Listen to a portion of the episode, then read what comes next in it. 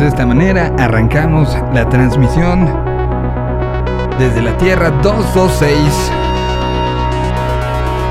hacia todos los puntos y confines del universo.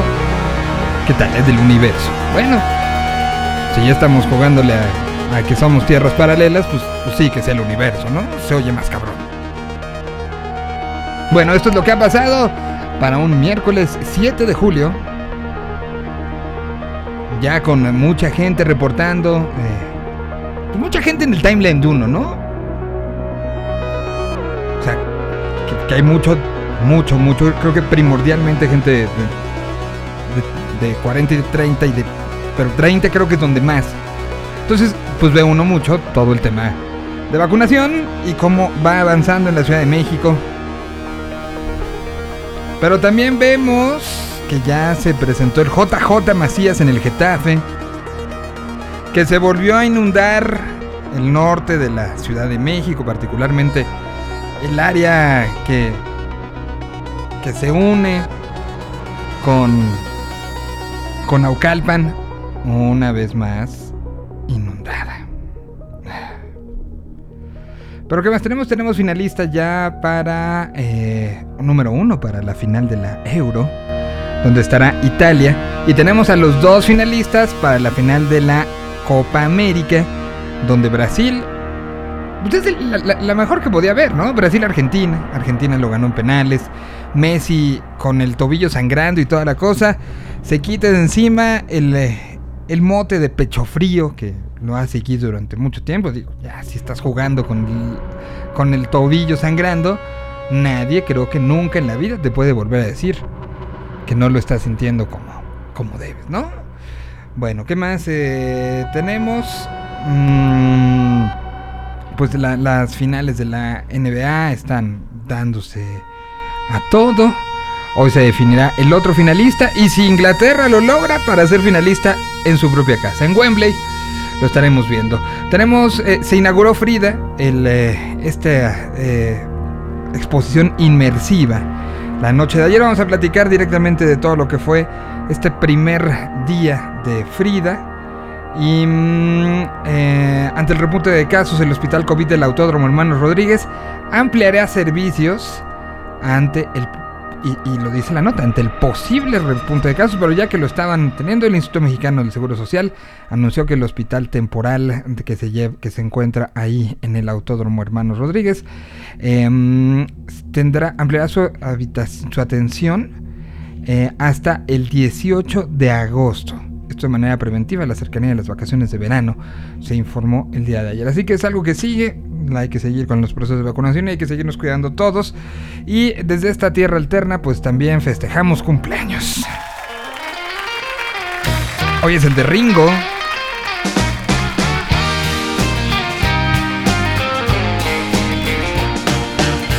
I'd like to be under the sea in an octopus's garden in the shade. He'd let us in knows where we've been in his octopus's garden in the shade. I'd ask my friends to come and see an octopus's garden with me. I'd like to be under the sea in an octopus's garden in the shade. Below the storm in our little hideaway beneath the waves. Resting our head on the seabed in an octopus's garden near a cave. We would sing and dance around because we know we can be found. I'd like to be under the sea in an octopus's garden in the shade.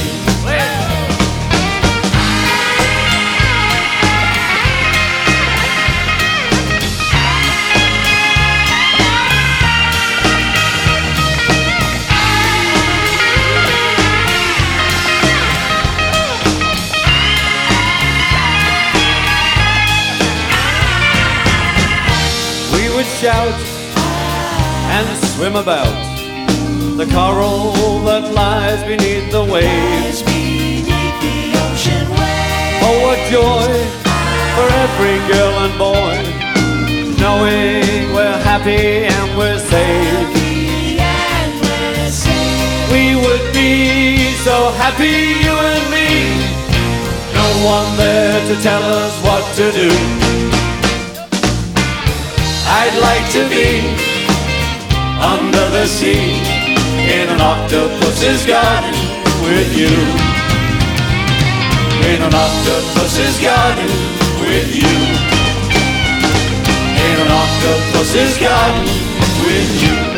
Y así festejamos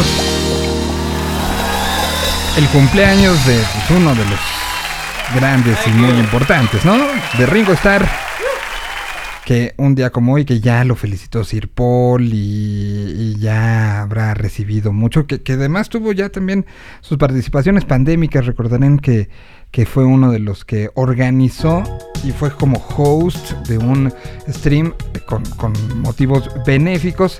Pues sí, el día de hoy... Eh, Ringo Starr, 7 de julio de 1940, está cumpliendo el, el día de hoy eh, 81 años, nacido en Liverpool, en Inglaterra, y que pues uno de los personajes, creo que sí, sin ningún lugar a duda, de los más famosos del mundo, ¿no? Ya está nuestro querido Ringo cumpliendo años el día de hoy y que, eh, insisto, desde acá lo festejamos y lo festejamos con mucha emoción.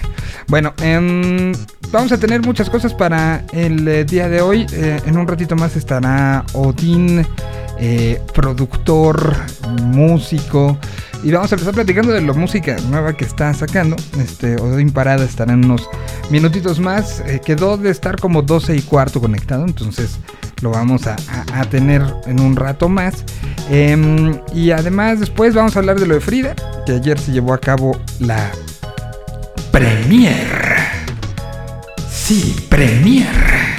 Eh, donde pues tenemos como toda la, la, eh, la, información de lo que ahí sucedió.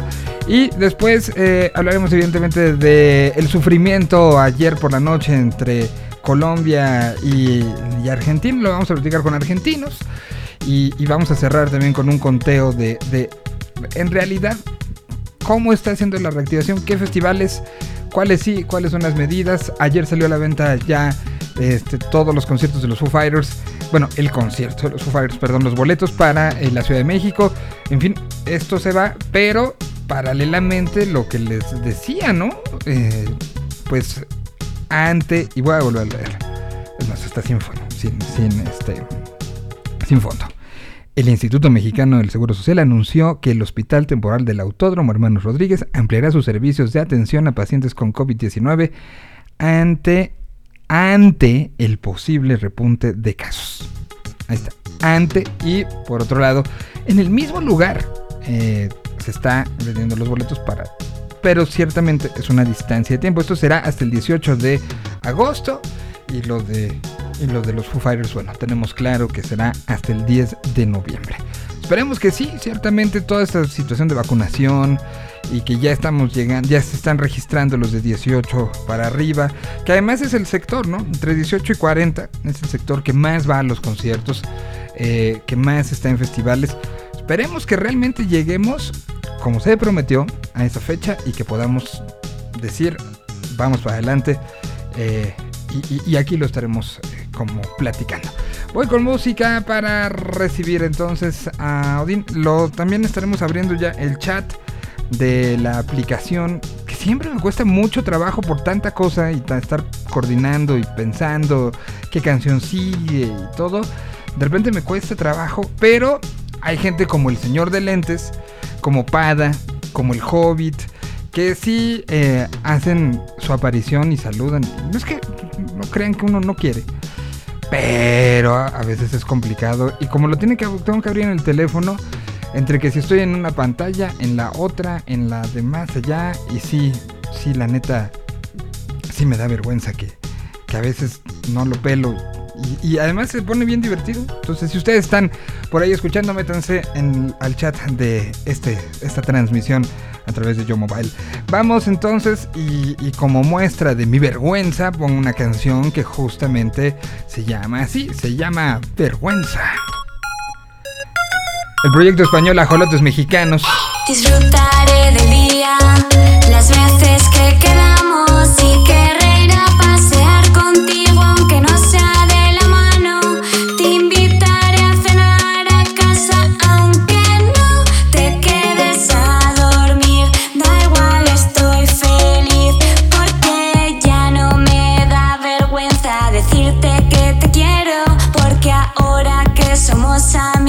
puedo serte sincero, aunque quizás me habría gustado ser un poquito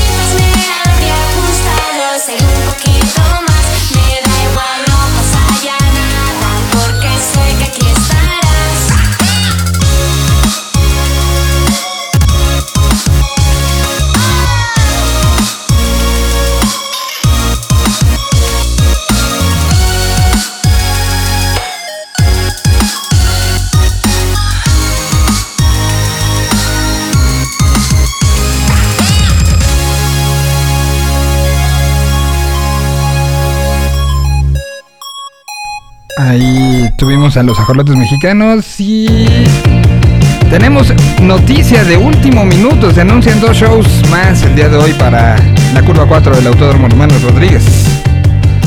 Julio 25, sí, en 15 días.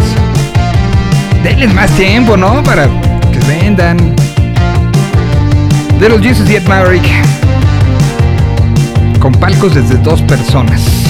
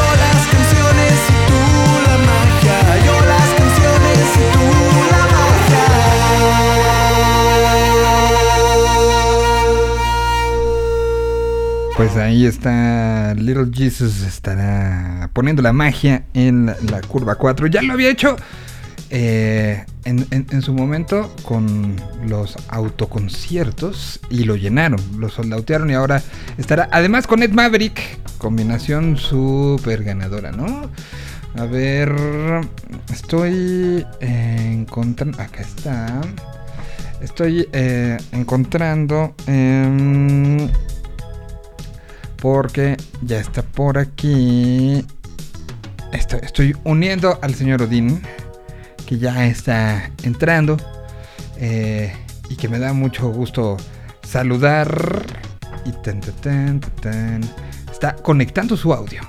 Que es esa frasecita que hemos leído y visto en 200 mil este, 200 mil llamadas, videollamadas a lo largo de estos días. Y ahí ya lo veo desde el estudio. y me da muchísimo gusto saludarlo. eh, Totalmente en vivo desde un estudio histórico en Guadalajara. Un lugar que, que ha visto muchas cosas y mucho. eh, eh, eh, para empezar, Apolo, que platicamos con ellos el viernes que salió esta nueva canción. Fue grabada a donde me estoy comunicando y que me da muchísimo gusto eh, saludarte, Odín, verte, verte bien para empezar. Y creo que en estos días eso es lo primero, ¿no? Este, ver bien a la gente que, que- tienes tiempo de conocer, que aprecias tanto. Odín, ¿cómo estás? Te saludo con muchísimo gusto. Muy igualmente, estás un rato que no te veía y quiero ver que todo va bien. To- Todo bien, pues eh, primero que nada, eh, ¿cómo ha estado este, este proceso cuarentenoso que nos hizo aislarnos, pero nos hizo también encontrarnos con nosotros mismos?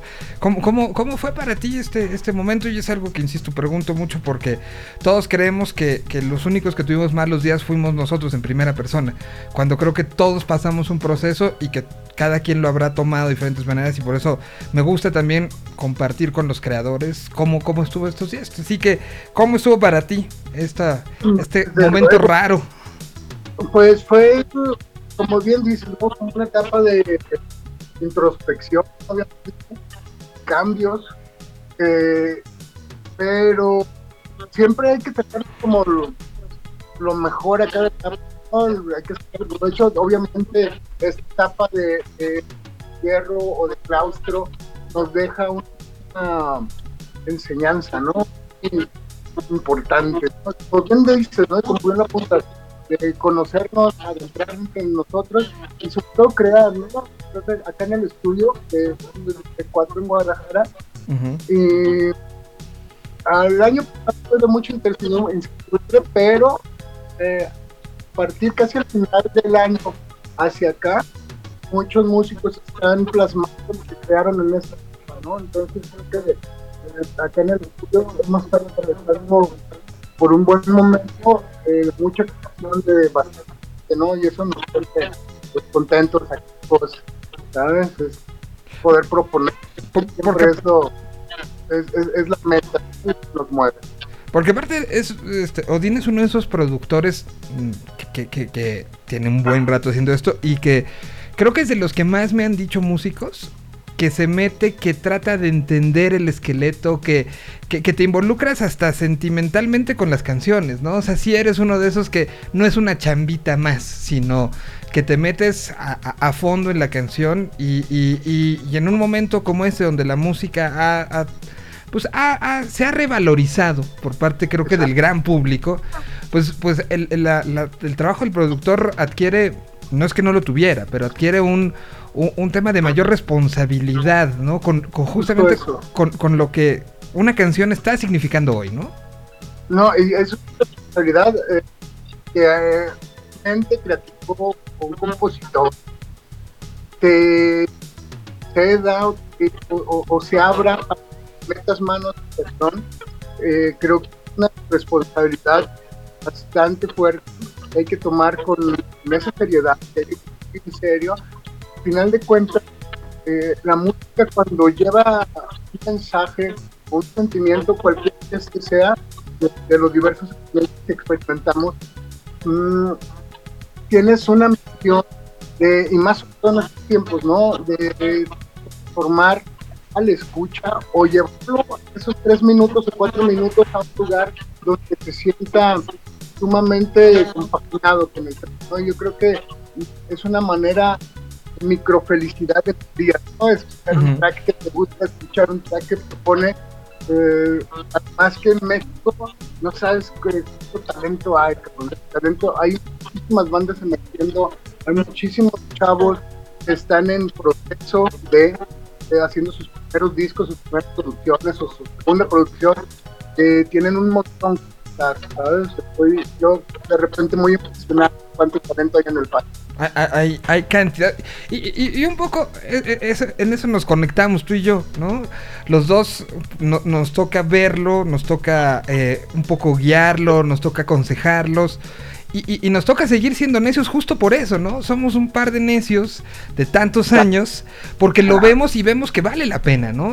Que esta necedad vale la pena por justo eso, ¿no? Que, que hay, hay cosas que, que hay que presumirle al mundo en este caso y en tu caso ayudar a florecer, ¿no? Entonces, eh, eso, eso genera nuestra, nuestra pinche necedad tan fuerte de, de los dos, ¿no? Oye, eh, me están diciendo que está brincando un poquito el, el- el audio. No sé si puedes apagar el video, no sé, a lo mejor es lo que los puede ayudar porque de repente que, que, Apago, que parece que tienes video. hipo. eh, me dicen acá, o sea que se oye como... ahí a ver si, si se oye mejor. creo que sigue la Sí, sigue un poco el hipo. Entonces, ¿qué hacemos? Este, pongo una canción, ¿te parece? Porque, venga. porque quiero platicar muchas cosas contigo, Din. O Se sea, eh, entonces, ¿qué, eh, ¿empiezo por Arena o empiezo por, el, por eh, San Cristóbal? O sea, ¿voy de atrás para adelante o de adelante para atrás? como quieres? podemos poner agua salada. ¿O agua salada? Va, me parece perfecto. Entonces voy con agua salada y en lo que tratamos de, de reconectar el, Correcto. el- el audio para, eh, para que se, se escuche como debe escucharse, porque creo que hay mucho que platicar. Aquí está Odín presentando agua salada y ahorita ya platicaremos justo de este proceso también de reinvención, de cambio, de, de poner mucho del colmillo del productor en estas canciones. Aquí les presento Agua Salada. Vio a luz justo este año también, 2021. Música de Guadalajara para el mundo. Sonando esta tarde.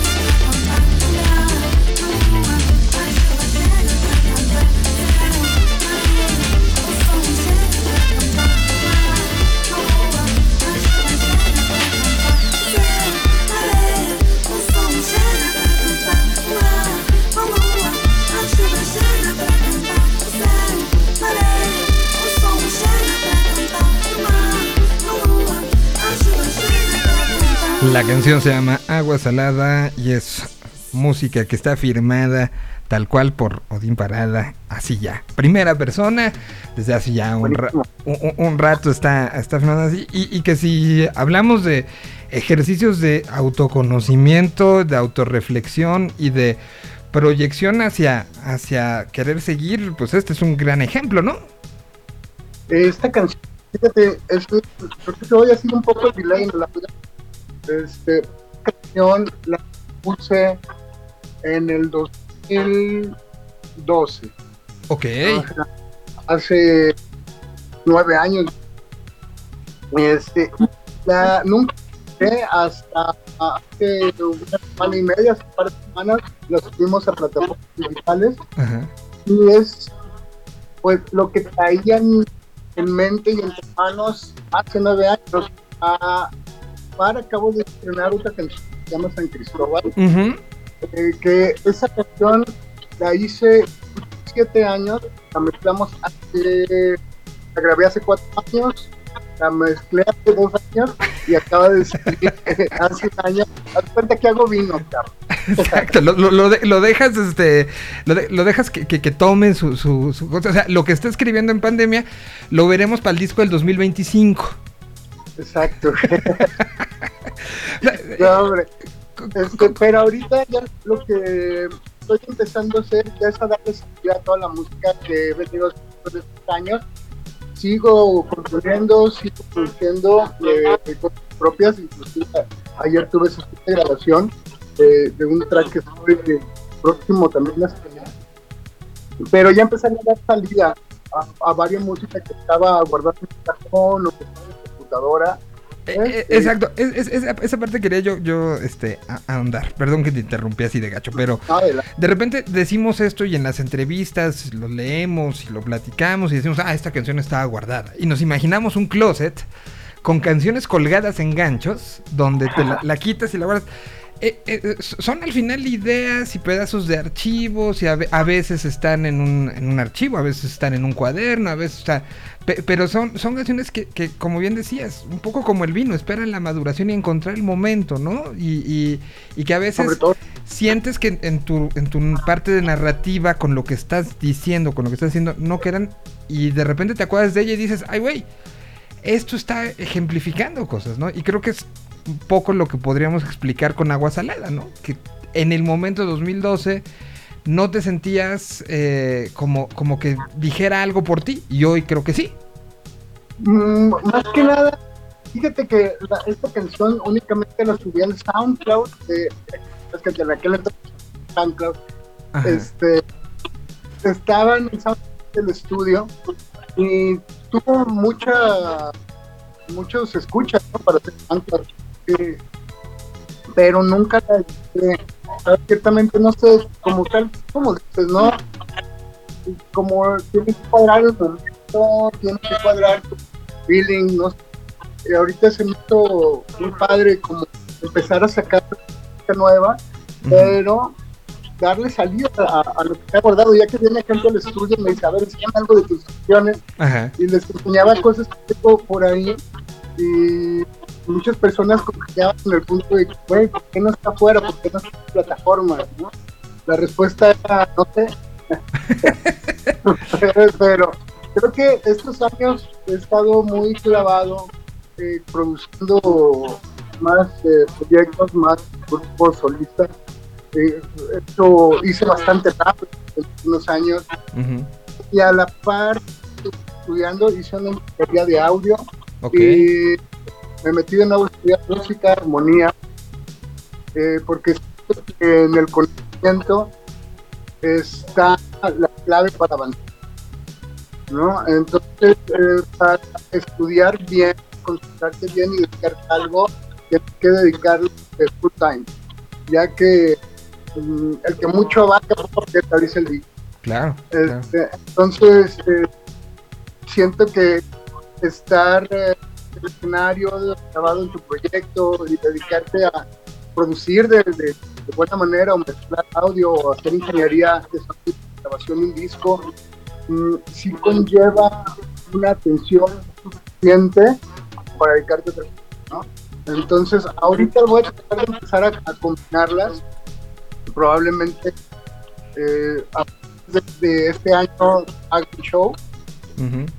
Para, para dejarlo listo para el año que viene, ¿no? Pero tratar de combinar muy bien los tiempos, salir a tocar y de estar en el estudio, ¿no? Aquí de estar en el estudio es que puedo estar sacando música eh, paulatinamente, ¿no? La, la- la parte del creador, como bien dices, estas canciones están ahí, estás generando otras. Eh, eh, eh, eh, y y me, me llama la atención, ¿no? ¿Cuántos discos has producido hasta el día de hoy? ¿Tienes una idea vaga de cuántos habrán Ujú. pasado por el estudio? La cuenta exacta no la tengo, Pero, pero yo creo que. Uf, qué buena pregunta. este, los últimos tres años o cuatro años hemos producido alrededor entre 85 y 110 canciones al estudio. ok. ¿sabes? ¿Cuáles te tengo la oportunidad de la gran mayoría de producir, mezclar otro tanto, masterizar otro tanto? Entonces, no sé, yo creo que si andamos algunos no sé, 35, 40, 45 discos producidos en 5 años. Que, iba más que por la numeralia en sí, un poco por, por la situación de actitud. De repente, el, el ser humano tiende mucho a, no, yo ya, yo ya pasé esa etapa, yo ya, yo ya tengo 40 discos producidos, yo ya, a mí ya no me van a venir a decir este, cosas nuevas. Y, que- y creo que se nos olvida que todos los días podemos aprender algo, incluso dentro de el, el ámbito que nos consideramos expertos, ¿no? que dentro, dentro de esto que hemos hecho tantos años y que decimos este preamp, el caso ya de la producción, este preamp lo conozco como la palma de mi mano. Y de repente puede llegar alguien y decirte, a ver, muévele aquí, acá, acá, y te cambió todo, ¿no? Y, Claro. y- y por eso aplaudo mucho esto, esta, esta, esto que compartes de hay que dedicarle tiempo completo, pero también hay que tener la humildad de decir, todavía tengo por aprender, ¿no? De repente somos mucho de, de decir, no, yo ya, la etapa de aprendizaje ya la pasé, yo ya pagué el derecho de piso, yo ya hice todo esto. Cuando no, cuando todos los días podemos, la, la vida te puede sorprender enseñándote cosas si tú así lo decides. Que eso es- Fíjate, y es, y es- muy importante lo que dices porque eh, pienso muy seguido que el día que más aprendemos de nuestra vida es el día que morimos. O sea, ese día creo que es la gran lección de a lo que venimos. Entonces, se trata de estar eh, todo el conocimiento posible y a la vez esparciendo, ¿sabes? Porque ese conocimiento, tanto conocimiento dentro de una cabeza no sirve de nada. ¿Sabes? Eh, tenemos que expandir eso. Y aparte algo muy interesante que te da la producción es que puede- puedes trabajar con, eh, con un músico mayor, de 70, 70 años, y obviamente te va a, a- enseñar muchísimo. Y lo mismo un músico nuevo de un chavo de 16, 17 años que de repente está haciendo composiciones grandiosas muy efectivamente y tengo que aprender también, ¿no? Entonces, lo que yo hago acá en el estudio es como un ejercicio de reciprocidad cada que, cada que viene alguien a trabajar y absorbo lo que me gusta de, esta persona y de cualquier manera eh, me hago para que podamos compartir aparte de música eh, conocimiento ya sea de vida de, de fotografía de- no sé de, la disciplina que desarrollen este pero sobre todo de vida no Porque todos tenemos algo interesante que platicar tenemos algo interesante que contar. Entonces desarrollarlo y plasmarlo, bajar los sonidos creo que es un ejercicio muy mm, transparente ¿no? Este, creo que y mediante esa transparencia pues, llegas a conectar con una audiencia, ¿no? A través de, ese lapso de tiempo chiquito de que dura la canción. Y, y, y, y- por eso a- al final me toca mucho estar eh, eh, platicando con músicos y cuando me dicen, ah, lo produjo Odín, ¿no? Y todos creo que coinciden. Y a veces es, es difícil que te lo acaben diciendo cuando se da una relación porque, porque se rompe una relación eh, muy íntima, ¿no? O sea, el productor con, con la banda, el productor con el producido. Se, se convierte en una situación de complicidad que a veces, como en cualquier tipo de relación interpersonal, no dices todo por mantener el coolness, ¿no? Eh, o sea, estás como, ah, no, la verdad me está enseñando esto, yo no sabía, o estás haciéndole esto, y uno no lo dice. Pero cuando hablas con terceras personas, como es el caso, eh, eh, esa receptividad que generas en los músicos es algo que, insisto, y por eso empecé esta plática diciendo, es un productor que se mete al esqueleto. Porque no nada más es- cuidas el- la, este, pues, la vestimenta de la canción, sino cuidas la estructura, cuidas lo que dice, cuidas todo. Y eso al final es crear un, concepto que tú le estás poniendo también de tu parte. Y a veces eso es arriesgado, ¿no? O sea, es este, hasta, hasta te pone un poco, un poco, eh, pues, por decirlo menos, un poco expuesto, ¿no? en, en cierta parte y está interesante jugarte esa parte con la banda, ¿no? Ujú. tener, tener esa emoción dentro de ese track para que tenga la mejor percusión posible y en ese lapso de tiempo estás jugando en el equipo de tu grupo de cuentas, ¿sabes? Este, Entonces, a mí se me hace eh, muy enriquecedor, este, el tener la, la posibilidad de trabajar diferentes personas que tocan diferentes géneros, ¿sabes? porque me, me tocado producir desde hip hop, rap, trap, jazz, este, jazz más blues, blues eh, rock, ahorita estoy produciendo metal, este, electrónica, techno, ambient, minimal, ¿sabes? Entonces creo que ese aporte que, el, creador te da oportunidad de meter hace sinergia y hace complicidad de la que hablas, ¿no? Creo que eh, em- empezamos a trabajar y algo para esta chamba es que dejas muy buenos amigos, ¿sabes? Y, y- y creo que también de, tú absorbes mucho y tú eres de los que lo, lo pone muy claro en tus propias composiciones. O sea, si estás en este proceso y lo decías hace rato, ¿no? Es una situación circular, uno da, pero también recibe. Y tú creo que, que eh, no sé si lo, lo- tendrás en una, y para ilustrarlo, sea una especie de como cuaderno mental donde vas apuntando, ah, a esta banda de metal aprendí esto, a esta otra aprendí. Y después, al momento de vaciar tus herramientas creativas, si eres alguien que eh, de, de- de canción o de producción en producción se nota lo que aprendiste en el intermedio. O sea, porque si lo pones, o sea, no lo guardas 10 años y, ay, me acuerdo cuando grabé esto, aprendí esto. Sino como que tratas de, de ponerlo luego, luego a- a- en, en, eh, pues ahí, sobre la mesa, ¿no? Sí, exacto, es como es como cuando haces algún deporte tipo el surf o, o- o el skate, ¿sabes?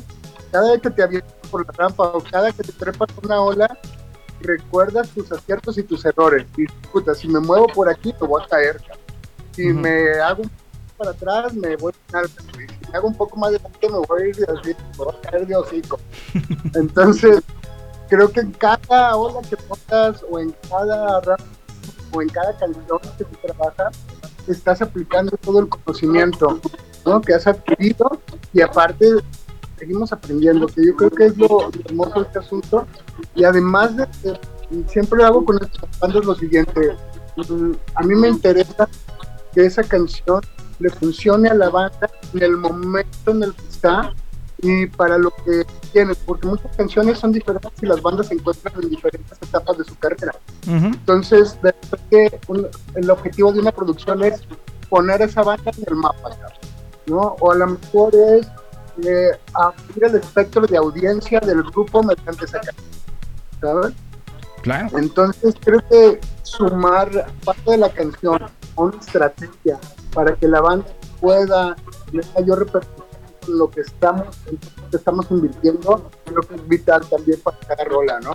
Y, y hablar de esa estrategia es algo que normalmente no se hace, que se sabe que existe, pero y, y que y que es eh, y, y no, no lo veo como, como una situación de y que no se malentienda como una estrategia solamente de marketing, ¿no? Sino No, es una no, no. estrategia de comunicación. La canción Exacto. como pieza de comunicación y muy pocas veces hablamos de si esta canción estuvo hecha para bailar o esta canción estuvo hecha para enamorar o esta canción estuvo hecha para para tirar mala onda cuando me dejó o esta, o sea, sí hay discursivamente atrás de las canciones y, y- y- y es bien interesante que el productor impulse esa parte porque a veces el propio músico hasta se retiene un poco a hablar del asunto, ¿no? O sea, es, Claro. eh, y, y- y- y realmente sí existe esa parte, ¿no? De repente uno dice, ay, es que esta canción está diciendo lo que yo siento. Pues para eso estaba hecha, ¿no? O sea, Exactamente. a- había hecho, esta idea. Lo que comento mucho con las bandas que vienen a trabajo es que cuando tú creas una canción, la canción ya tiene personalidad propia, ¿sabes? Y eh, al momento de la producción yo me fijo mucho y me apego mucho a lo que la canción me está diciendo, ¿sabes? A lo mejor el creador me dice, "Hey, es que yo quiero meter unas cuerdas y la canción ya es la producción más avanzada y la misma canción no te lo. Ujú. ¿sabes? Que dice, no, si me meto cuerdas, ¿para qué? ¿No? O la mejor caso contrario, ¿no? La que está indicando, puta, méteme un cuarteto de cuerdas, güey", y lo metes, ¿no? Pero es, es como similar como con los hijos. Los hijos ya, tú los educas, pero ya traen su, su música, Claro. ¿sabes? Ya es, es un alma así, por sí solo. Así veo las canciones y hay que manejarlas, tratarlas y procurarlas con, con esa atención, ¿no? Este, eso es clave de, de que la canción tenga repercusión.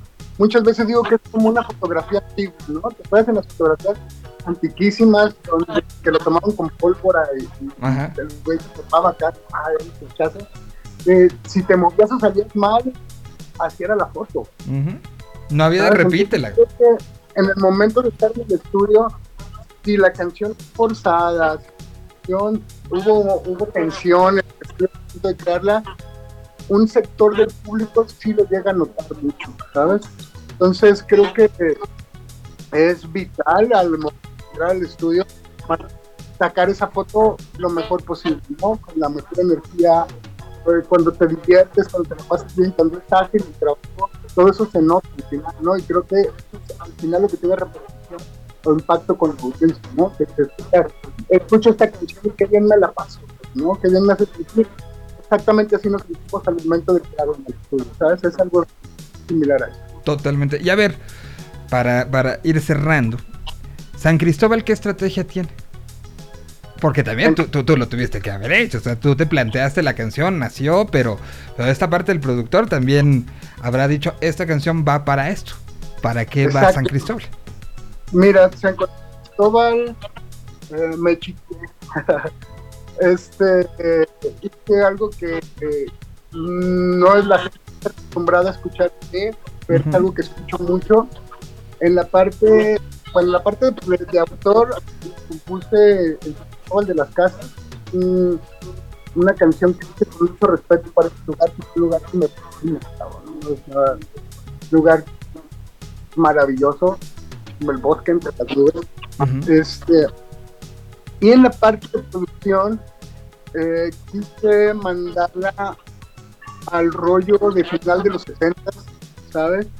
Es un pequeño tributo que le rindo a Chuck Mannion y a Herb Albert, ya que cuando estaba chiquito, de repente, cuando iba con mi papá en el coche, atravesaba algún cassette o, o- o- ah, inclusive un 8 track, eh, de Herb Albert y bueno, entonces son como un, un sonido crudo pero muy cálido que, que recuerdo desde chico y para esta canción en la parte de producción la batería la acabamos con cinta de 2 pulgadas para que diera esa profundidad este, por un speaker de 24 canales y los instrumentos que son de 1980 hacia abajo ¿sabes? Para darle el a la canción, por ejemplo, el bajo es un Rickenbacker 2001 de 1936, Rhodes que suena, este, es este que está por acá, este es un Rhodes Mark I de 1972, ¿sabes? O sea, es un Juno 60 de 1980.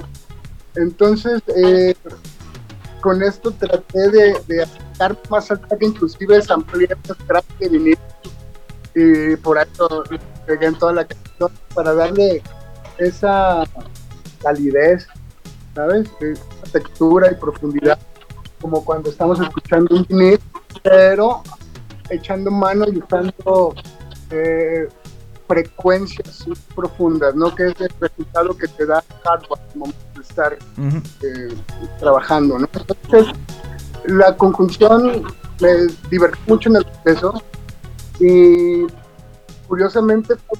Y esta canción la que estoy pensando como en calentar, precisamente es, es un poco eh, panorama para sacar más canciones, pero tuve la, la grata sorpresa de que mucha gente conectó con el track, ¿no? Por, por la tranquilidad que te emite el escuchar. Es un track muy eh, personal, muy ¿sabes? Pero es un track que te abraza, ¿sabes? Que, te hace sentir bien. Entonces creo que en estos tiempos eh, de incertidumbre y, y, y caos mundial, el tener unos momentos solo en donde quiera que vayas, no comportando con los teléfonos en el coche o en tu casa. Que tengas un momento de introspección, creo que este track eh, te va bien. Pues creo que todo mundo quiere escucharlo ya. Ya lo habíamos puesto el pasado viernes. Y, y- y, pues por eso fue el, el- el buscarte. Sí, sabía yo que, que había que platicar de esto. La canción se llama San Cristóbal. Y pues es, ya escucharon, es parte de un proceso de canciones que va a estar sacando Odín de aquí a, a- a ir preparando el terreno para disco nuevo para el año que entra. Y, y pues en este camino, sabes que es un gusto siempre platicar contigo. eh, siempre estar pendiente de, de lo que estás este, haciendo y, y- pues un gusto que haya tracks como estos y que haya todo esto que hay detrás, ¿no? De repente eh, la gente ve una canción aparecer o la ve en una lista ahora, que es la manera en la que la música empieza a llegar. Y todo lo que está detrás es, eh, es eh, tan hipnótico a veces como la canción, ¿no? Y, Exacto, ¿no? y, gracias por la charla, Miguel. Verdad extrañaba platicar contigo. Este, te- platicar contigo desde hace más de 10 años, entrevistas, la verdad, súper interesantes. Y es muy grato eh, platicar que sabe de música, ¿sabes? Y que ha sentido al 100 en esto. Muchas gracias por el No, no, no. Pues, eh, sí, sí, eh, el otro día pensaba cuál habría sido la primera vez que, que platicamos. Y, y, y- y creo que habrá sido dos. Y, esto va a develar la edad de Odín y la mía. Pero creo que habrá sido 2001. Uno, O sea, hace 2000, 20 2001. años. güey. 20 Sí, años. Me acuerdo mucho de una que fue un show que dieron en el extinto Hard Rock Live un 15 de septiembre. ¿Te acuerdas? Sí, claro. Que, Buenísimo, se ponía ahí. que, que se puso, o sea, y que acabamos la transmisión de esto que se hacía en, en órbita de las 48 horas de rock mexicano. Ajá. Acabamos transmitiendo desde el Hard Rock, hablando con ustedes y, y- y prácticamente acabó la transmisión con ustedes subiendo al escenario a festejar el grito desde una manera muy, muy, muy nacional ciertamente, pero, pero que, que era eh, de una manera arriesgada cerrar con música electrónica, un festejo que es como como un poco pensado en, en otro en otro esquema, ¿no? Y de, de ese me acuerdo muchísimo, ¿no? Y de ahí, Sí, bueno, no, pues, sí, 2001 fue esto, y, este, Sí, ¿no? qué buena onda, ¿no? Cómo pasa el tiempo rápido y qué chingón tener la oportunidad de seguir en lo que queremos y en lo que amamos, ¿no? Lo, lo decía hace rato, pues por necio, ¿no? Y, y creo que si, hemos superado todos, to- todo lo que han sido muchos cambios, en, en caso de mío de, de- de micrófonos, pero siempre defendiendo con la misma, con el mismo amor lo que, lo que se hace, y en tu caso, pues con proyectos, Claro. como productor, con, con todos los cambios que se han dado. Pues creo que ya nadie nos va a quitar de aquí, ¿no? O sea, la, la- la- necesidad Ya- es- está muy clara, Ya ¿no? es tu oficio, ya es tu profesión, ¿no? Entonces, y, y más en un como la música que es tan cambiante, ¿no? Eh, afortunadamente la tecnología te ha abierto medios y espacios como este, ¿sabes? Entonces, a partir de ahí, como bien dices, nadie te quita. Exacto. Bueno, si, si se perdieron esta entrevista, la vamos a subir completita en señal BL, este, porque estas, estas pláticas son, son importantes mantener. Odín, te mando un abrazo muy grande, me dio gusto platicar Igual. y estamos mucho en contacto, ¿no? Cuando vayan saliendo más cosas, sabes que, Por favor, que siempre será un, un gustazo. nos Eh, vemos pronto por allá, Miguel, muchas gracias. nos vemos muy pronto y aquí está San Cristóbal. Imagínense ustedes, si, si conocen San Cristóbal de las Casas, recuérdenlo. Y si no lo conocen, literal busquen, googlen San Cristóbal de las Casas, eh, paisaje. Vean esa foto e imagínense esto. Gracias, Odin. Un Gracias. Miguel. Nos vemos, hasta luego, abrazo. Aquí está San Cristóbal, los de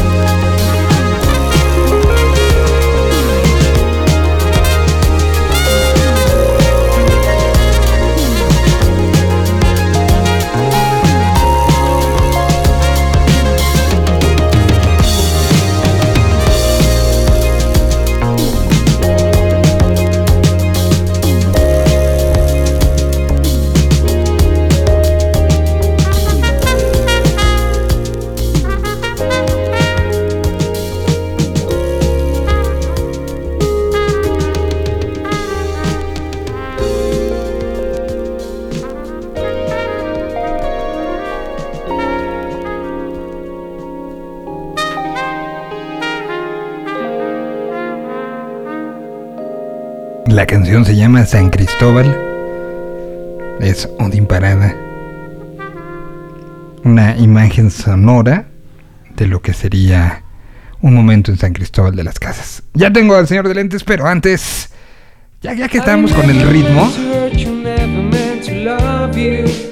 quise poner algo más de Guadalajara para seguirle. Se llama For Real. Strangers in a world without love. Now I'm colder. Es Elliot the Furniture.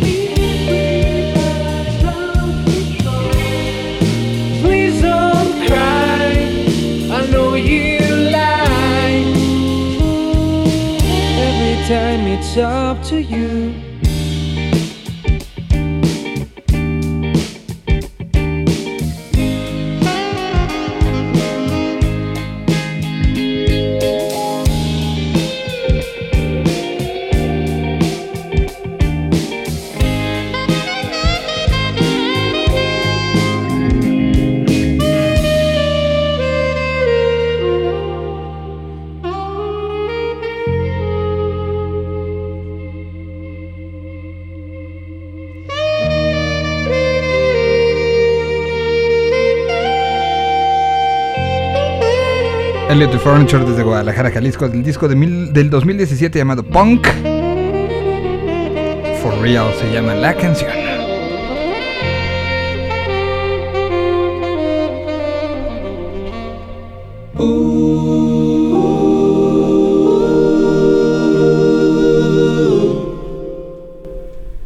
Ah. Bueno, falta una hora para que empiece la segunda semifinal, la de Inglaterra contra Dinamarca. Pero antes de eso, el, el danés, así le voy a decir hoy. El danés, señor de lentes. ¿Cómo estás? El danés. El danés. ¿A quién le das el rato? ¿A Dinamarca o a este o a Inglaterra? Creo que le voy al fútbol. Al equipo de la Rosa. Yo, yo creo voy que, con creo que Inglaterra. este, creo que este partido es de esos que se van a disfrutar. Es muy shakespeariana, ¿no? La, la semifinal de hoy. Los ingleses contra los daneses. O sea, es, es- es Shakespeare hecho fútbol. ¿No? O sea, Por supuesto, es, es como garigoleado, eh, no, no, no, totalmente. Y, y- y- fino. Y, y, pues la tradición de los daneses contra los ingleses.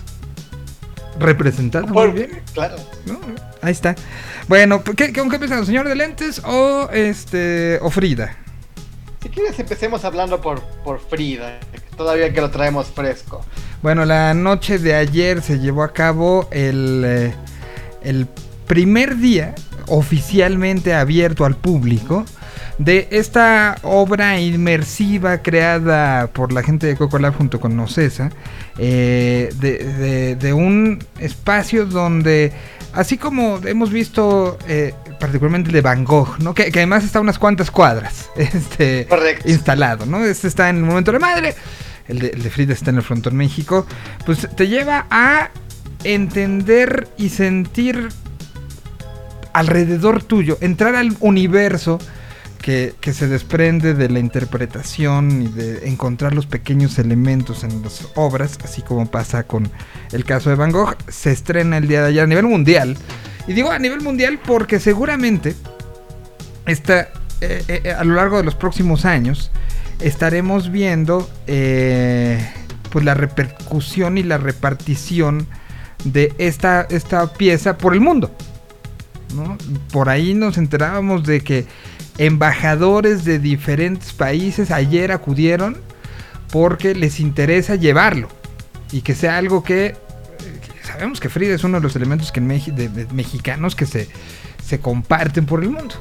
¿No? Y eh, pues estaremos dándole mucho seguimiento, pero ayer fue esta, esta inauguración, alfombra roja, todo, este... ¿Cómo transcurrió la, la tarde-noche de ayer?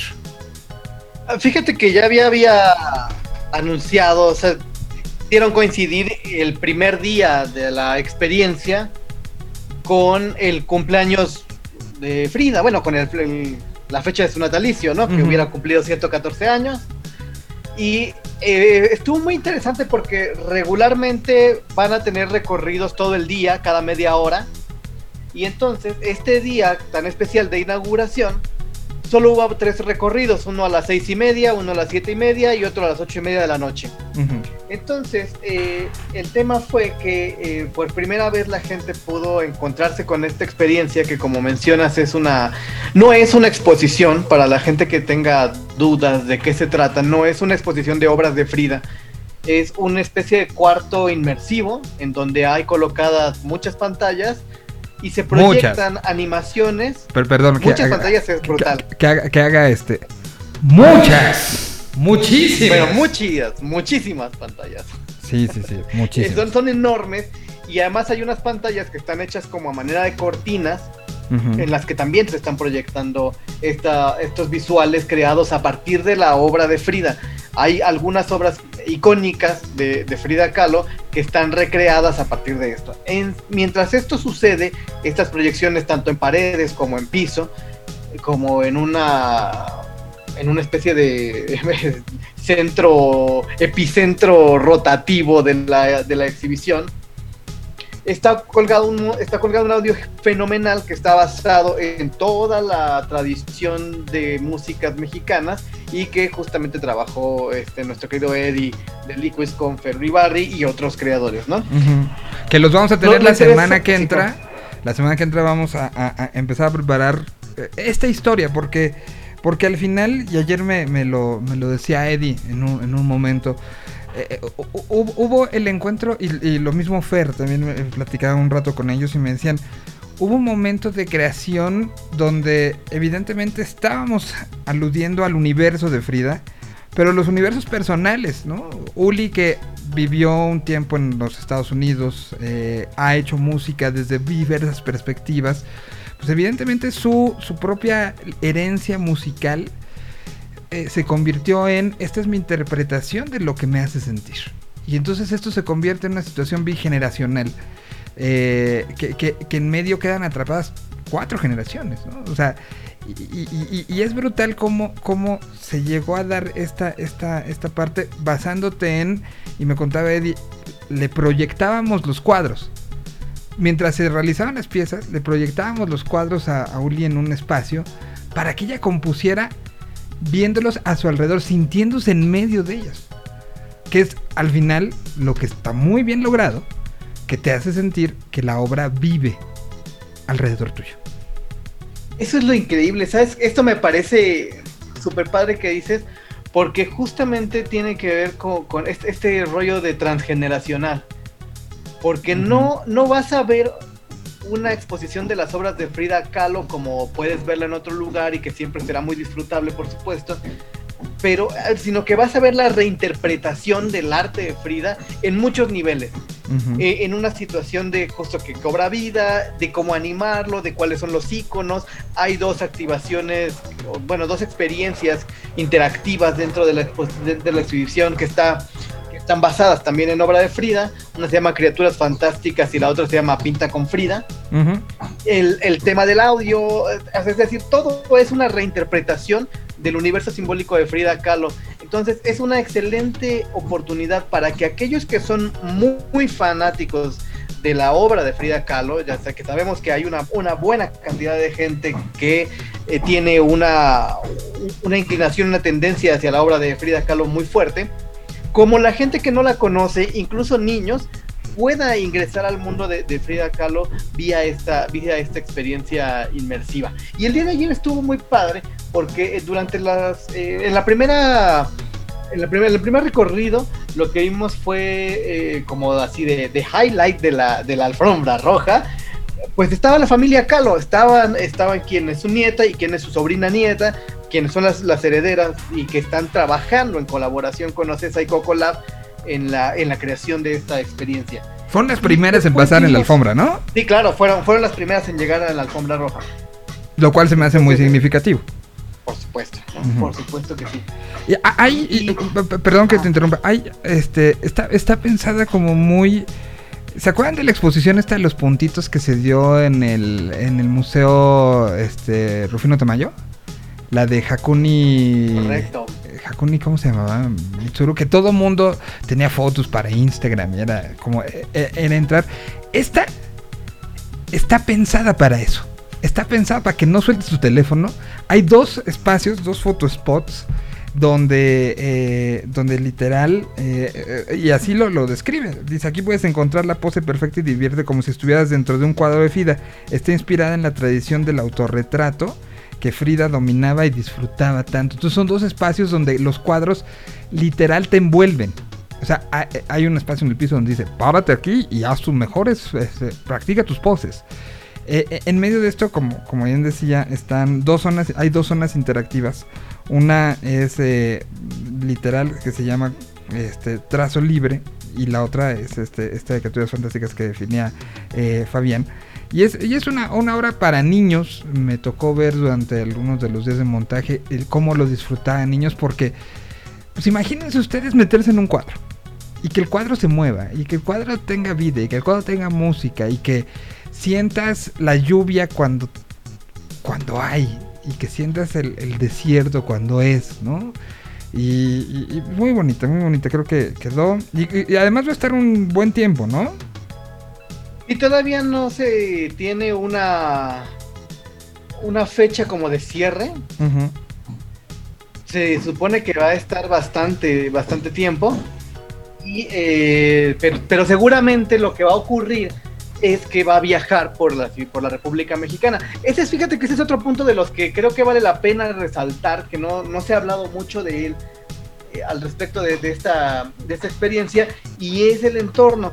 Afortunadamente, alguien en algún momento de la última década se dio a la tarea de decir, oye, aquí está un lugar de la Ciudad de México que fue icónico durante mucho tiempo y que es, un, eh, es único en su estilo arquitectónico en la ciudad, que es el Frontón México. Durante años estuvo abandonado y es un espacio fenomenal. Muy bonito. A sí. alguien se le ocurrió, se le ocurrió restaurarlo, abrirlo al público y es increíble. De hecho es tan bueno esta, esta, que algún momento antes de fallecer, el maestro eh, Ricardo Legorreta, este grandísimo arquitecto, hizo varias denuncias de por qué demonios lo habían dejado morir. Entonces está muy padre porque pueden conocer el Frontón México, que es un espacio icónico de la ciudad. Pueden en- entrar a esta a, exhibición, esta exposición, que, que sí tiene algo de, de cercanía con esta eh, exposición que estaba de, de Yayoi Kusama. Y eh, disfrutar mucho la obra de, de Frida Kahlo. Van a Ahí el audio está súper trabajado, súper bien trabajado, con muchas frases de Frida que evidentemente no son su voz, ya me contó la anécdota de que la voz de Frida Kahlo No- no hay una sola grabación. en ningún archivo. Estuvimos buscándola hace unos años para, para otra, o- o- otra tarea y, y nos enteramos de que no hay una sola eh, eh, grabación de la voz de Frida Kahlo. O sea, de Diego Rivera. O sea, la, la- la más, la más como relevante de un personaje público que encontré fue Porfirio Díaz, ¿no? Estamos hablando de cuántos años antes. Y, y- y de Frida no hay. No hay. de Diego hay este, entrevistas, hay momentos, pero de Frida, nada. Nada. Na- La fonoteca no hay, no hay nada. ¿no? Es, muy raro, muy, muy, muy raro. Pero, pero bueno, pues ahí está la, la- la invitación. Vayan. Em, los horarios, eh, 10 funciones diarias de 10 de la mañana a 7 de la noche. Inician cada hora con horarios de entrada cada media hora. Si entraste a la mitad de la experiencia podrás quedarte al inicio del siguiente ciclo. Eh, completito, la experiencia dura cuarenta y tantos minutos.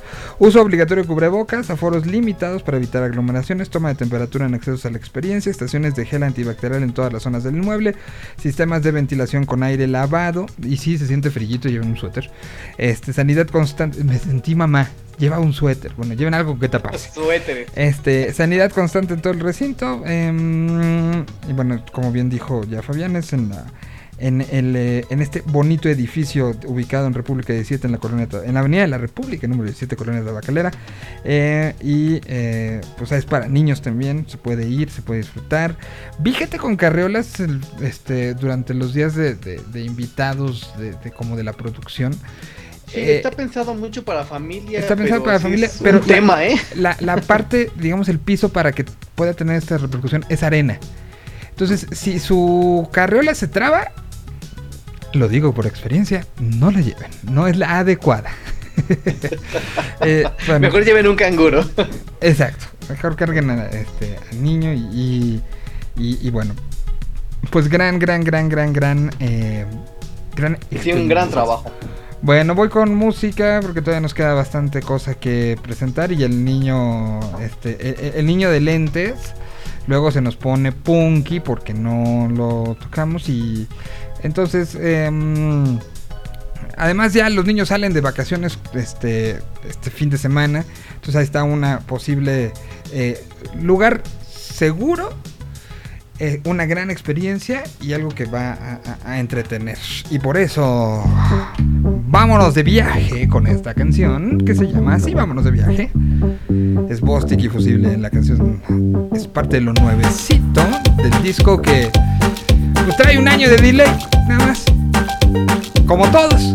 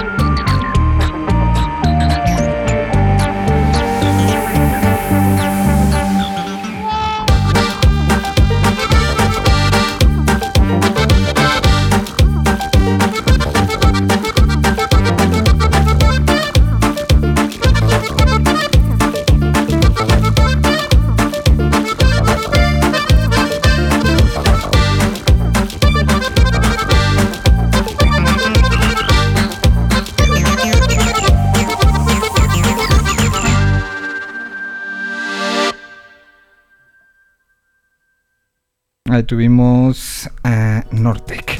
Señores de lentes, ¿qué tenemos esta semana? Esta semana en las lecturas del señor del lente nos vamos a... Les voy a recomendar un libro que, que llegó hace unos años a mis manos. Es una... Es curioso porque es una antología crónica latinoamericana actual. En realidad este género en la Latinoamérica siempre ha estado muy presente. Sin embargo, ha tenido como olas, ¿no? Y la última ola ha sido particularmente importante. Entonces, la crónica, como este género que está a medio camino entre la literatura y el periodismo, muy aplaudida y es muy socorrida en, en toda la región latinoamericana. Entonces, pues sucede que Darío Jaramillo Agudelo, que es poeta colombiano, no es un periodista, él se dio a la tarea de hacer una recopilación de lo mejor de la crónica latinoamericana actual. Y eh, al final se la publicó este, Editorial Alfaguara, la pueden encontrar con Alfaguara en una edición bastante buena y bastante completa. Entonces, hay como varias partes de, del libro. Eh, básicamente, una primera gran parte es eh, una recopilación de crónicas que la única cosa que las une es que están perfectamente bien escritas. ¿Cómo? O sea, Entonces, a, ver, time, por time, time, ejemplo, time, time, eh, time, time, crónicas time, time, time, time, time. No, no, ¿cómo, cómo se puede Dígame, decir que lo único que une estas dos crónicas que es que están perfectamente escritas? Que se publican cosas, eh, se publican cosas que no estén perfectamente escritas. Claro, es que al, al ser un, un género, al final un género periodístico que tiene vida dentro de medios periódicos, ¿no? Dentro de, ya sea de revistas, dentro de semanarios, dentro de, de diarios, no siempre están del todo cuidados. Un cronista vigila mucho que esté bien hecho, pero digamos que es un género que en su producción puede ser irregular. No siempre vas a encontrar una crónica brillante pero sí en los diarios te vas a encontrar crónicas que realmente están muy bien trabajadas, ¿no? Que tienen este, este detalle de no saber si estás leyendo literatura por, por su riqueza de lenguaje, por su eh, buena perspectiva, que leer una crónica más o menos una no, no tan buena, ¿no? No tan trabajada, que tuvo menos tiempo eh, de pulir el periodista. Ok, sea, no, Ah, ya entonces, entendí, ya entendí. hace, hace una selección brutal este Darío Jaramillo y encontramos grandes cosas, ¿no? Muy buenas muestras de trabajo. La segunda parte de este libro es, una, es un capítulo muy, muy breve que es de los cronistas hablando de la crónica, teorizando un poco al respecto de la crónica y ahí viene un, un texto brillantísimo del argentino eh, Martín Caparrós, que es uno de los grandes luminarias del cronismo contemporáneo, bueno, y contemporáneo entre comillas, porque él tiene trabajando desde finales de los 80. Entonces, eh, Caparrós hace una reflexión al respecto de cómo se ha puesto de moda el cronismo. El texto se llama Contra los cronistas y habla de este, de esta pose, de este un poco, un poco snob que se ha vuelto el ser cronista, ¿no? Y ah, hay, una, hay un fragmento que me parece increíble que es como, como la crónica, y ciertamente comparto la perspectiva, ha perdido, ha perdido un poco su elemento político, su elemento político no, no de hablar de la política, sino de generar un posicionamiento político. Entonces, eh, me parece un texto muy, muy brillante. Y eso es lo que leemos el día de hoy. En general, el libro es muy recomendable. Van a encontrar crónicas que tienen que ver con la música, tienen que ver con masacres, que tienen que ver con personajes extraños de la ciudad, con tragedias eh, humanas y naturales. Este, por ahí viene un, texto maravilloso de Villoro que es sobre el, sobre el temblor de Chile, que le tocó, que le tocó estar ahí. Entonces, e- e- es, una, es un paseo muy completo por la crónica latinoamericana actual. Mm, Muy bien, pues eh, crónicas, que, que todo esto se puede encontrar como referencia en la página del Señor de Lentes, pero también se puede oír de una u otra manera Correcto, que está. tenga esta, esta vida, ¿no? Esta es la lectura del maestro Caparrós ahí en Spotify, que eso es parte de las, de las, eh, de las lecturas originarias que dieron origen al Señor del Lente. Exacto.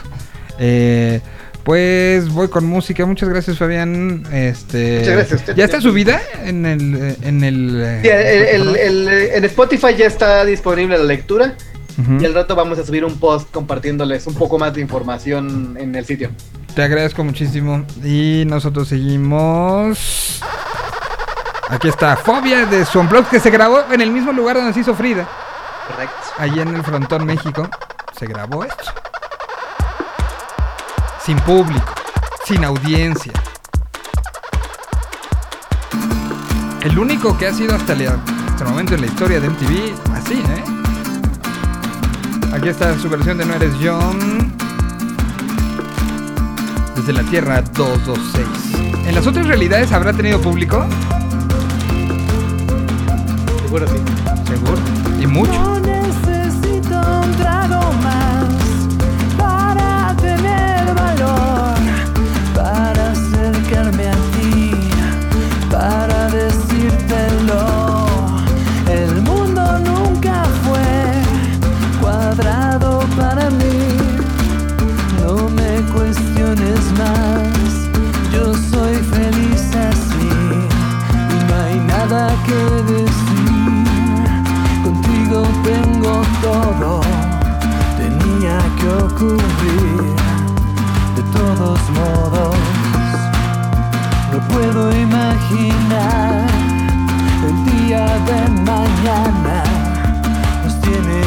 llegas, me quieras o no.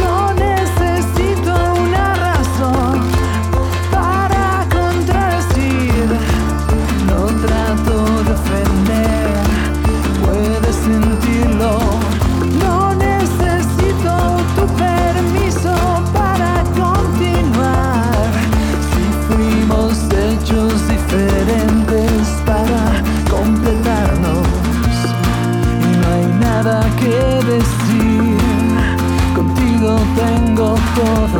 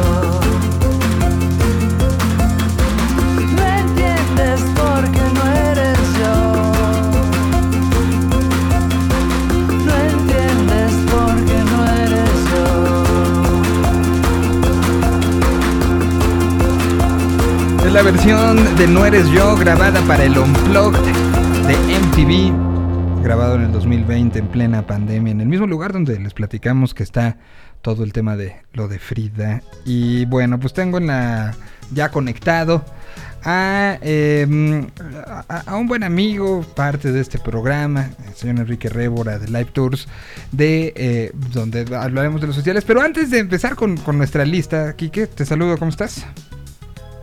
Hola, ¿qué tal? ¿Cómo estás, Mike? Estuve buscando en los muchos grupos que tenemos de WhatsApp en común, eh, y que son varios, y que son de mucho tiempo, a ver si tú habías, eh, por lo pronto, no, ya no pude hacerlo en tu Twitter, la verdad había sido demasiado ocioso de mi parte, pero si tú habías utilizado la frase Demasiado stalker. pecho frío, y creo que no, tú no eres de los que le decía pecho frío a Messi. Eh, Nunca. y, y de, y de los que hoy se han de estar dando la arrepentida. Por eso puse la de No Eres Yo, para empezar esta plática. Porque la, la imagen del tobillo de Messi, que quiero creer que es su sangre y no es la de alguien más. pe- pe- pero sí, de una u otra manera, a- ayer se vio esto que tanto se ve criticado, ¿no? En la historia de, de- de la selección argentina de fútbol. Lo criticaron los que siempre lo quisieron eh, comparar con Diego, Ajá. Los cuales cada uno en su lugar no tienen comparación. Sí, no, no, no. Y creo que la diferencia del Leo es que el peso específico de la camiseta a lo largo de los años le jugó un poco en contra con con tantos traspiés, o sea, tres finales consecutivas, 2014, 2015, 2016.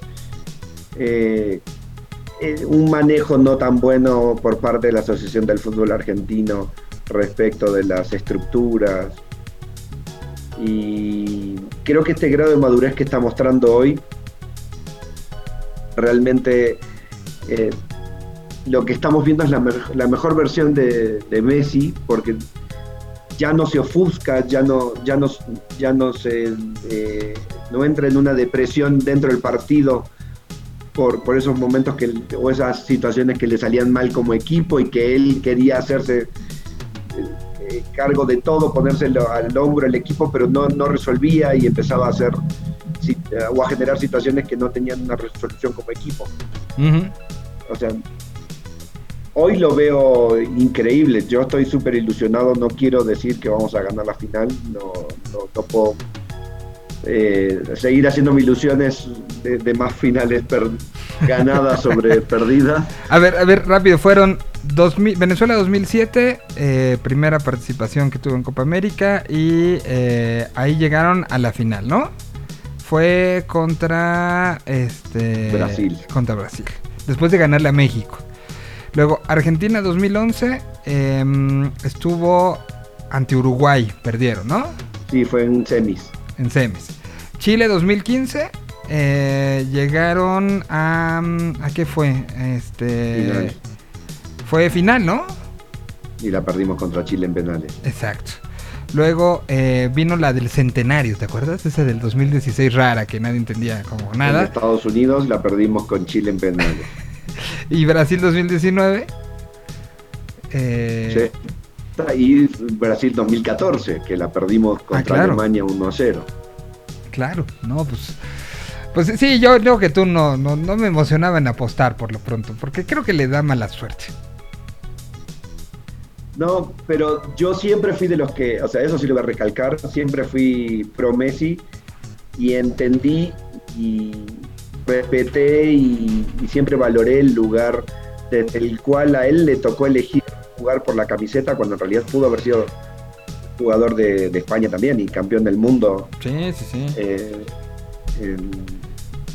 en España o con España y, decidió jugarse por la celeste y blanca. ¿Cómo, estuvo ayer eh, eh, eh, el momento? Porque vienen estas, este, y con el, con el Cruz Azul lo hemos platicado muchas veces, ¿no? Viene este, este sentimiento de, ay, ay, ay, pero también viene la ilusión, ¿no? ¿Cómo, cómo se vive a nivel chats, a nivel familia, a nivel, este, un poco tú lo vives a la distancia, pero cómo se viven partidos como el de ayer, con esa intensidad, penales, todo, con, con más emoción o con puta otra vez?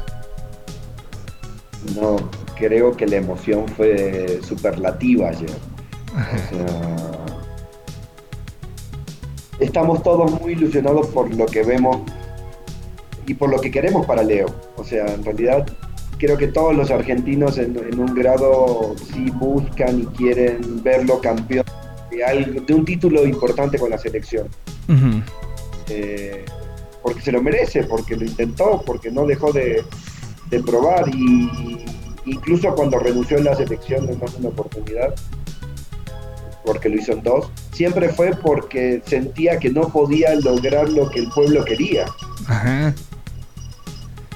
Si no era por él, era por, por, por la expectativa del seguidor, ¿no? Exactamente, él, él se sentía muy mal y perdón, llegó el Se señor llegó el de la basura. de la basura eh, a hacer el corito. Eh, pero mm, en 2014 yo escribí un texto bastante largo, que ese sí lo, lo puedes encontrar en mi Facebook. Eh, decí- de- de- eh, decía yo al lío lo banco. Y eh, hablaba de todo eso, ¿no? Justo después de la final, aparte, lo, lo puse Hijo. en ese momento de desazón, en ese momento tan, tan complejo. Eh, fue un momento de reflexión donde entendí que dieron el mejor esfuerzo que pudieron, o sea, que nos quedamos sin pierna. Bueno, pues esto, ¿dó- ¿dónde vas a ver el sábado? Lo que pase. En la embajada argentina. ¿Se abrirá con Bueno, todo y temas? No, no, no, no, en la, en la embajada de, de los mundiales para mí. Ah, ok, ok, Oye. ok. Este, una que tiene mesitas al aire libre. Exacto, esa misma. Muy bien, pues. Tengo mi mesa reservada desde el primer partido. Ah, ok, o sea, ahí vas a todos. Muy bien. A todos. Esto es parte de lo cómo se vive una, una Copa América. Entonces, próximo sábado, ¿a qué hora es la final? ¿A las 5? Siete. 7 de la noche. Próximo sábado, 7 de la noche. Brasil contra Argentina, Argentina contra Brasil, pronóstico reservado. Los de los Neymar. barcos contra los de la selva. Exacto, lo de los barcos contra los de la selva, Neymar contra Messi, los azules, los albicelestes contra los amarillos, eh, el bien contra el mal, el yin contra el yang. Ahí le pondrán ya. Cinco contra tres. Contra dos, perdón. eh, eh, exactamente, 5 contra 2. Pero es- ese aplica más para Qatar, ¿no? Que, que para. Sí, sí, sí, sí. Aquí, aquí llevamos nosotros una diferencia todavía importante. Eh, entonces, pues, pero, pero creo que a- al final con todo y lo que se habló de la Copa América y todo lo que fue esa decisión al final, porque, eh, o sea, estás consciente que esto se iba a jugar en Buenos Aires. Sí, O sea, esta final era para Buenos Aires, esta final era para el Monumental. Este, y pues no, ¿no? O sea, se está reviviendo la final que debió ser en 2014. ent- eh, entonces... eh, Maracaná, Argentina, Brasil. con, con todo, el, todo esto, pues es lo mejor que le pudo pasar a la Copa América, ¿eh? Sí, o sea, a ver, se Final criticó mucho la decisión de llevarlo a Brasil, pero el manejo ha sido muy bueno. Más o menos. O sea, 60 y o sea, No, no, bueno, digo, hubo contagios, pero tuvo que ver más con, la- con que varios equipos rompieron la burbuja, cosa que Argentina no ha hecho. Lleva un, año- un mes y medio reunido desde que em- empezaron las eliminatorias y los partidos previos a, a la Copa, eh, sin ver a la familia, sin, sin salir de- del predio de la AFA en Ezeiza y está volando un día previo a cada partido, ah, porque sí. de esa manera lo están... lo- sí, sí, O sea, sí. no, no se están quedando en Buenos Aires. O sea, no están quedando en Brasil. Vuelan nada más al partido. No, vuelan, vuelan la noche previa. ok. el día previo. Ok.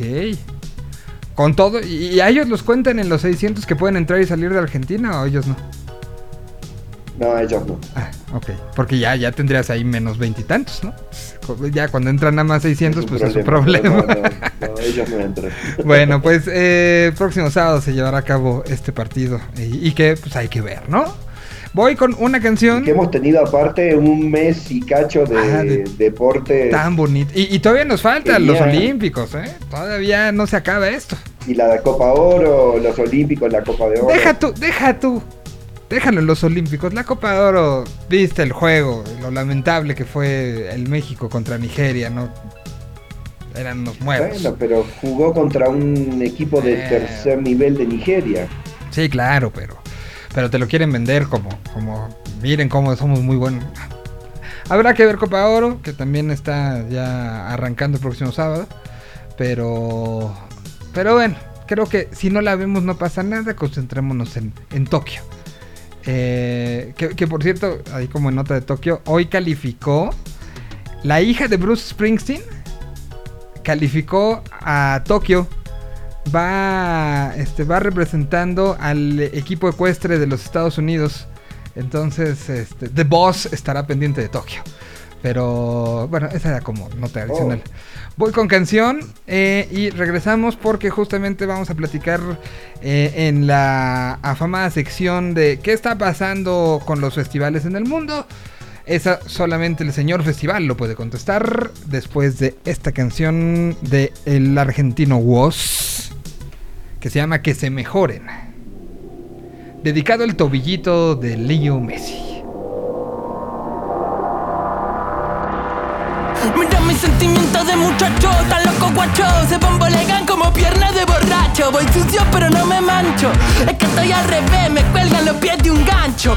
Muchos años siendo fiel al mismo banco Al mismo riel, al mismo bando Al edén del bardo. Este pincel con el que pinte de fe mi lienzo en blanco En el que proyectan tantos. Y ahora vemos cómo nos maltratan Cómo cambia el eje de la data cuando el que dicen que protege que es el mismo que te mata, el que te ejecuta como rata, hereje antiplaca. Nuestra vida depende de un dedo ajeno, no bajan el pulgar los dueños del coliseo. Como no digo lo que quieren, ahora miran feo, ya saben que les deseo que se mejoren. Y si no la quieren ver, que se mejoren. Y si no quieren joder, que se mejoren. Y si no tienen con que se mejoren, eh, que se mejoren.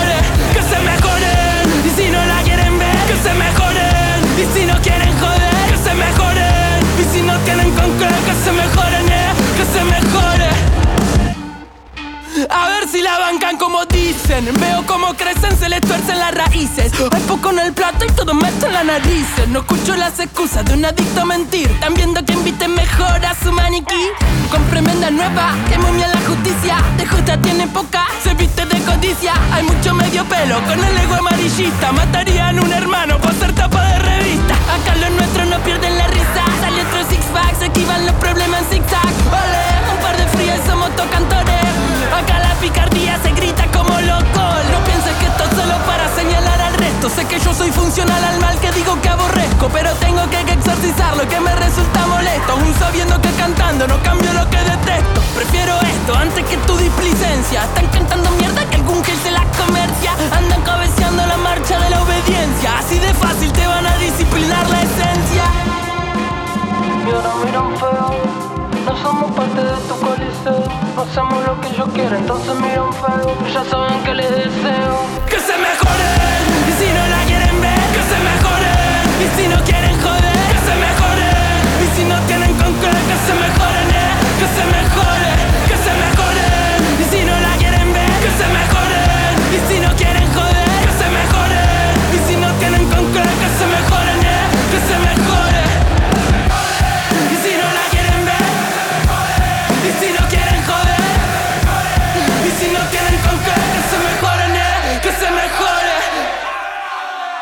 Ahí está Woz.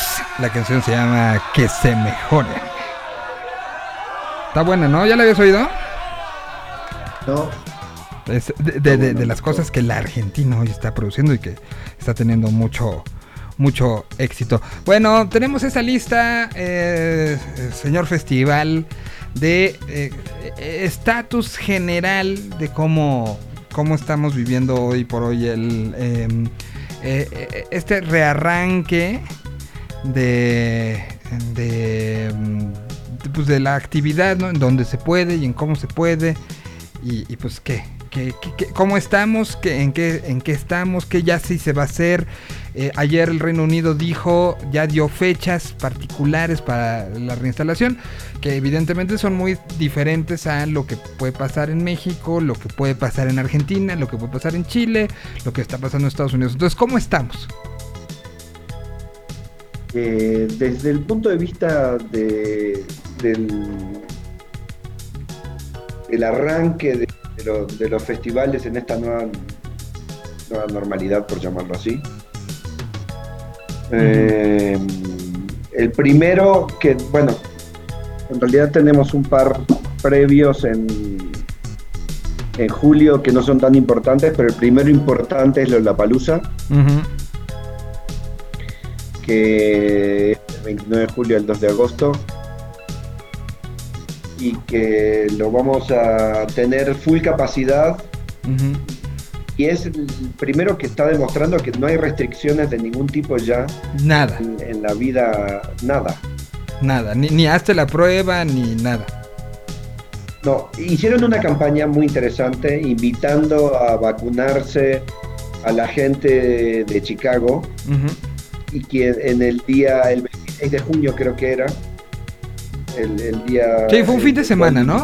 que, o fue un fin de semana, pero creo que fue el del 26 de junio, sí. Sí, sí, sí fue ese. no recuerdo. Y lo que hacían era que eh, presentando tu comprobante de, de vacunación tenías acceso a un boleto gratis de un día en el festival. Entonces, de alguna manera no están limitando el acceso al festival, estés o no vacunado, pero te están invitando a vacunarte para que de alguna manera la situación sea un poco más segura y controlada. Ok, entonces, Y esto va a ser el parteaguas de todo, porque en realidad son 100.000 personas, 120.000 personas por día. Eh, va- realmente ahí vamos a tener un- una prueba de fuego importantísima en los próximos 15 o 20 días después del festival. que, que ahora, eh, ahí sí no están viendo ni cubrebocas ni nada. 120 mil como en 2019. Volvimos a, a lo que era. Y, y, y, cómo- a ver, eh, ¿tú, tú, tú cómo te sientes de- de eso, ¿no? O sea, es algo que da tranquilidad. Creo que todavía estamos en un, en un punto donde el caso de los FU, ¿no? Hay gente que dice yo no voy a ir ni loco, otros que dicen yo sí voy, eh, voy pero con cubrebocas. O sea, eh, eh, es un tema que ya la decisión la toma cada quien, ¿no? O sea, sí está como en... Ahora sí, en cómo te ha ido en la feria. Sí, eh, creo que son decisiones arriesgadas aún, pero que tiene que ver con una línea de reactivación, entendiendo que Estados Unidos lleva el 85% de vacunación de su población total, o sobre su población total, el 85%, lo cual ya les está dando un nivel de tranquilidad y de relajación bastante alto. Esto lo sabemos bien, no significa que el estar vacunado Te impida contagiarte o te exima de contagiarte. Pero sí sabes que si te da te va a dar bastante más leve. Sí, sí te da. Mira, el- al día de hoy, según eh, John Hopkins, el- en el último, en las últimas 24 horas eh, se detectaron 23.549 casos nuevos en Estados Unidos. Que si los comparas con Eso los se detectaba por 24 horas en Nueva York en el peor momento. Exacto, en, en el, en el peor momento del, del pico se detectaban 300.777 por 24 horas. O sea, sí estamos hablando de... Y ya están teniendo eventos masivos abiertos, NBA, Ujú, eh, béisbol, eh, y todo lo que, lo que viene realmente. O sea, ya, y lo estamos viendo en- hablando con los deportes en la Eurocopa, en muchos de los estadios ya Sí. se ven estadios llenos. Para, para Wimbledon, para la final de Wimbledon, que hoy, por cierto, sacaron a, a Roger Federer. A y, Roger. y lo despidió el estadio entero con palmas en un- uno de los momentos de, más emotivos del último año en el tenis. Al, al que- De a la que- hecho, tengo, tengo miedo con esta situación. O sea, de que pueda ser ya el punto de que no lo volvamos a ver en un gran slam en la vida. Mm, Yo no sé si, si, si por eso se dio ese momento, por de una u otra manera él entender y el público entender que era el adiós de Wimbledon, ¿eh? No sé. Pero O sea, fue un momento 3-0 sumamente no perdía desde 2014 y perdió dos veces en la vida nada más. en Exacto. Exacto. Entonces, pues vemos este esta situación, pero bueno, a lo que íbamos es que Wimbledon la final se va a jugar a full. 100% de, de la capacidad y eh, depende también de lo que pase en minutos que empiece el Inglaterra contra Dinamarca pero todo parece indicar que será 75% de, de Wembley abierto para el próximo domingo en la final si llega Inglaterra, a ver si no nos alteran ese número, porque habrá hordas de gente en los alrededores de Wembley. ¿eh? Pero, pero, este, habrá, habrá que, que estar este, al pendiente. Pero bueno, entonces empezamos con Lollapalooza. Después de ahí, ¿cuáles siguen? ¿Cuál es la ruta del festival? ¿Cuáles eh, las restricciones, si sabes que las hay? Gracias por el mensajito en nuestro grupo. Te agarré descuidado, pero muy bien. Este, ¿qué, qué, qué sigue después de Lollapalooza? Eh, en Chicago tenemos Ruido Fest, que es nuestro Este, lo- la, lo la más- versión americana de- Del Vive. Del, del Vive. Y, tenemos en septiembre muchos festivales, eh, empezando por eh, Bottle Rock,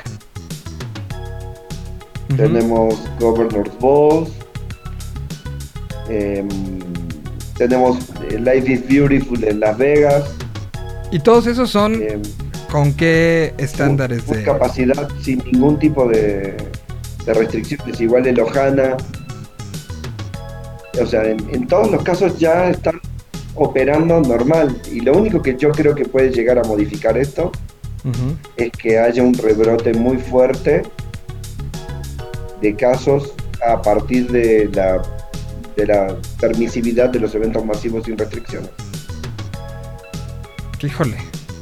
O sea, sí, estamos en un, en un tema donde, pues por un lado es emocionante saber que ya se está viendo el... Pero, pero creo que hemos vivido todos con un poco con la duda de ¿está haciéndose bien o está haciéndose mal tomar esta decisión? ¿no? Y creo que se ha permeado para todo.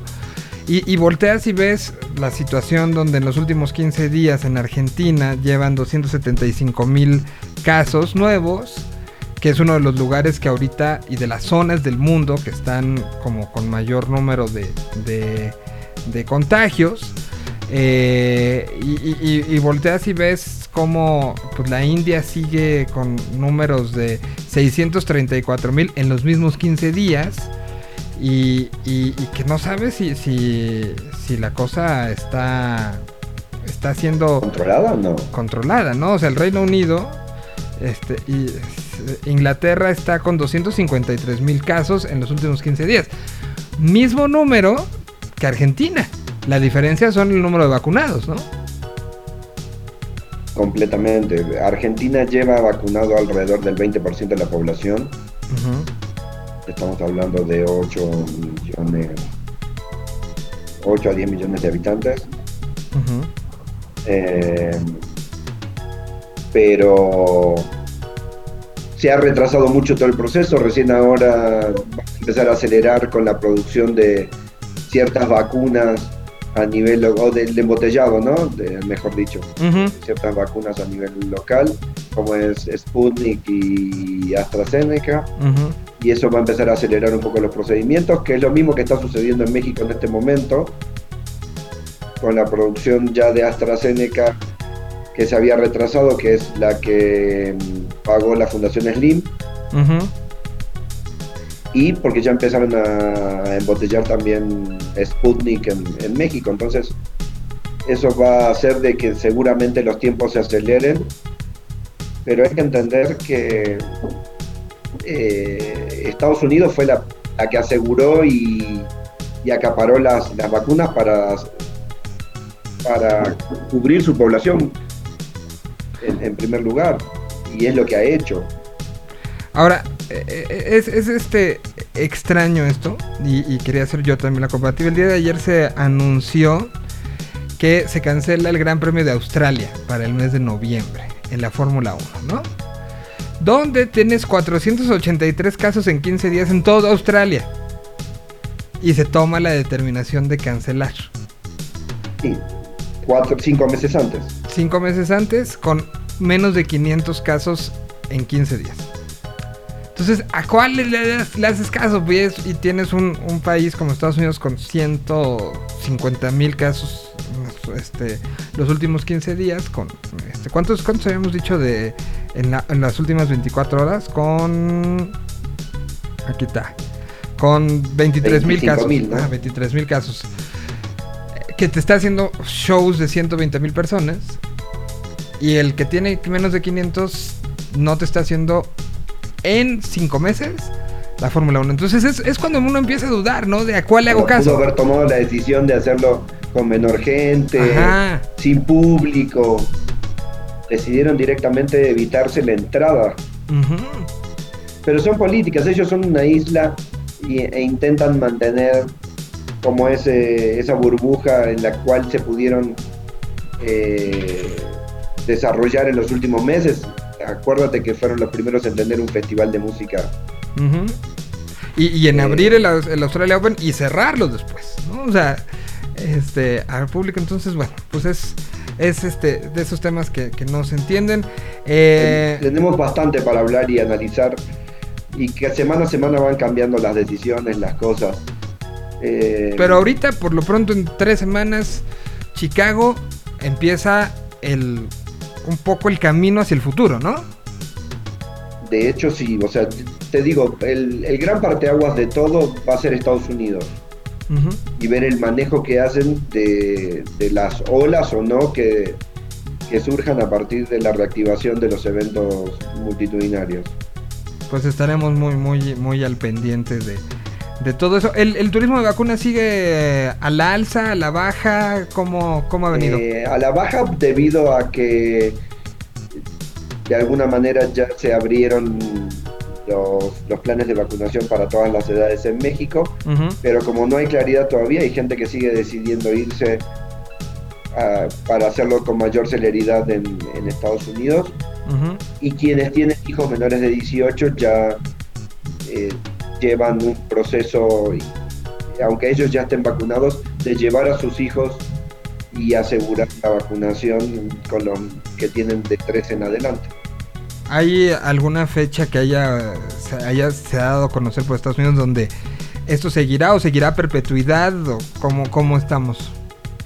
Mira, están al 85%. Necesitan llegar al 100 y, y ver qué sucede. Yo creo que van a bajar, de alguna manera van a, limitar los, los- los puntos de vacunación. Ya no van a tener los grandes centros en los estadios y van a dejar todas las cadenas de, de farmacias generando los planes de vacunación y dependiendo de las eh, políticas de reactivación que cada destino ponga, como es el caso de Nueva York o, o Florida o Miami, eh, los, los kioscos de vacunación para turistas.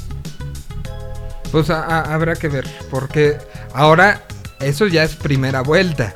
Recordemos que algunas de las vacunas van a estar segunda vuelta y que todavía se está conociendo, entonces habrá que estar pendiente de, de todo eso. Por lo pronto yo te agradezco Y mucho. por como- ahí salió un estudio hablando de eso, que Astra es preferible ponerte la primera dosis y esperar entre eh, 30 y 40 semanas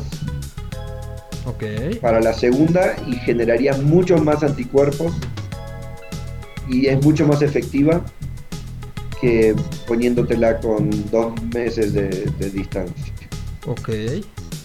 Pero eso no le avisaron a nadie. pues no, porque acaba de salir la semana, esta semana o la semana pasada. No van a cambiar los, los planes de vacunación cuando Sí, no. todo el mundo lo que quiere es tener las dos dosis. Exacto, exacto. En el caso de, de Astra y el caso de Pfizer se habla de una posible tercera. En el caso de Johnson este, se habla de que pues, Una- un refuerzo, una un segunda. refuerzo a lo mejor. Bueno, habrá que ver y habrá que esperar. Te agradezco muchísimo y toda la información de viajes y de viajes de vacunas y de todo lo pueden encontrar en Live Tours. ¿Cuáles son las redes de Live Tours?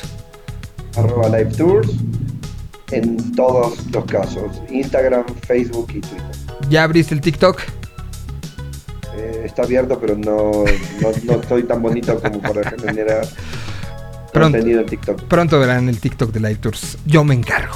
Nos escuchamos el día de mañana. Cuídense mucho. eh, se quedan y recuerden que esto lo pueden encontrar en su versión podcast. Ya mañana platicaremos de lo que empieza en un minuto, que es justamente el partido entre Inglaterra y Dinamarca. Esto es nuevo de Enjambre, se llama DeLorean. Gracias. Hasta mañana.